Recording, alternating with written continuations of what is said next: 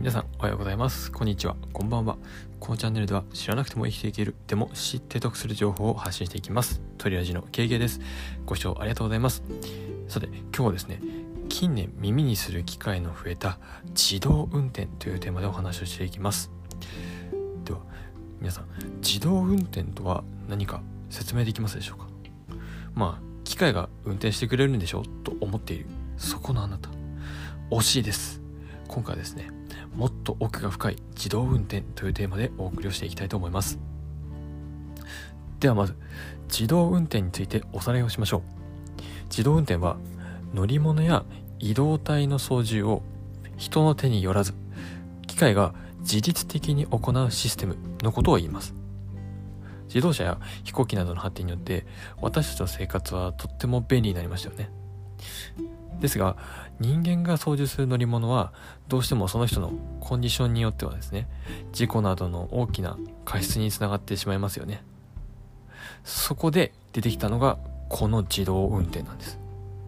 操縦を機械が行うことで安全かつ快適な移動手段これを実現することが目的なんです。そしてこの自動運転には0から5までの6レベルの段階に区分されています。例えばレベル1だと自動ブレーキなどが搭載された自動車が該当します。よく自動車メーカーの CM で前の車にブレーキをかけずに突っ込んでいくものがありましたよね。うわーって言ってクッて直前で止まるみたいな演出があったと思うんですけどまさにこれが自動ブレーキになります。ただ自動運転でも事故が起こるリスクは考えられますよね。そのため現在はレベル2とレベル3の間でこの責任まあ事故が起きた時の責任ですね。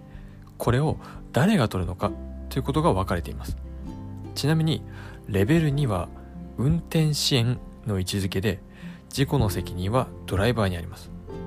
そしてその次レベル3以上が自動運転運転に分けられて以降は自動運転システムに事故の責任が発生するんです、まあ、現在はレベル2の運転補助という位置づけの自動車が市販されていますが、まあ、そんな中ですね2020年の11月12日に自動車メーカーのホンダがですねレベル3つまり自動運転機能を搭載した車を今年度中に発売するっていうのを発表しました。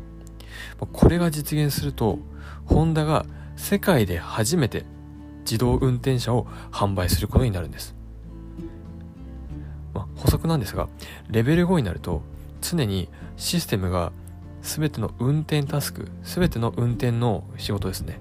これを実施する完全自動運転というものになります。